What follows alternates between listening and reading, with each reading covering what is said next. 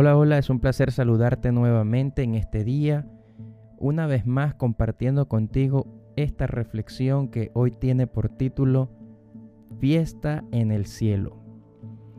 Está basada en el Evangelio según San Lucas, capítulo 15, versículo 7, que dice así.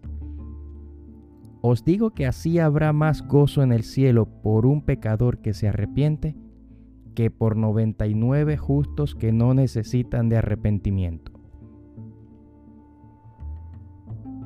El otro día hablaba con un pastor que acababa de terminar una campaña evangelística. La actividad se había realizado a lo largo de dos arduas semanas de reuniones, en las cuales la carga de predicar la palabra había caído principalmente sobre sus hombros. Su rostro mostraba el cansancio y la fatiga de quien ha estado ocupado en los muchos detalles que son parte de este tipo de eventos. Le pregunté cómo habían salido las cosas. Me contó, con tono de desilusión, que solamente se habían convertido unas 15 personas.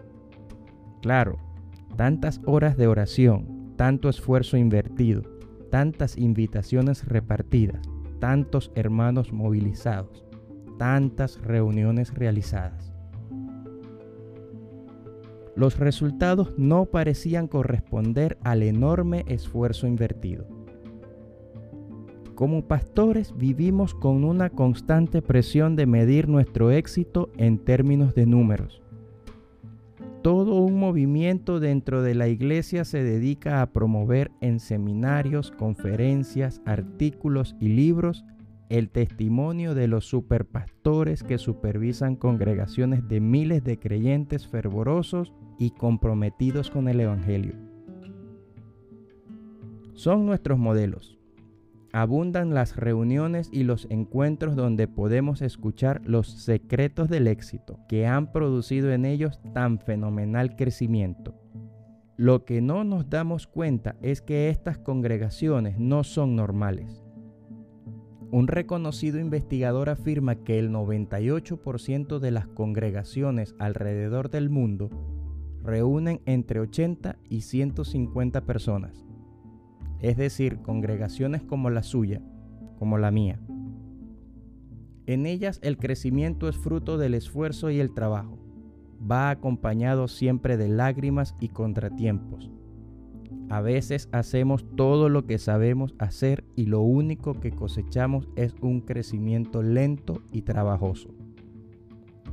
Qué bueno recordar la parábola que Jesucristo contó el pastor dejó las 99 ovejas para salir a buscar solamente una oveja que estaba perdida. Cuando la encontró, hizo una gran fiesta e invitó a sus vecinos a celebrar con él. De la misma manera, señaló, la conversión de una sola persona es motivo de gran celebración en el cielo.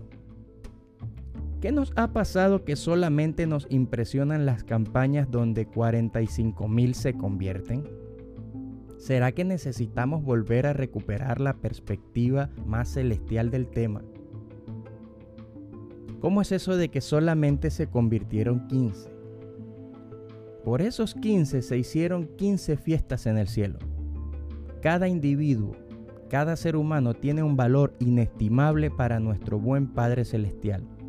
Si solamente se le hubiera convertido uno, Él diría, valió la pena.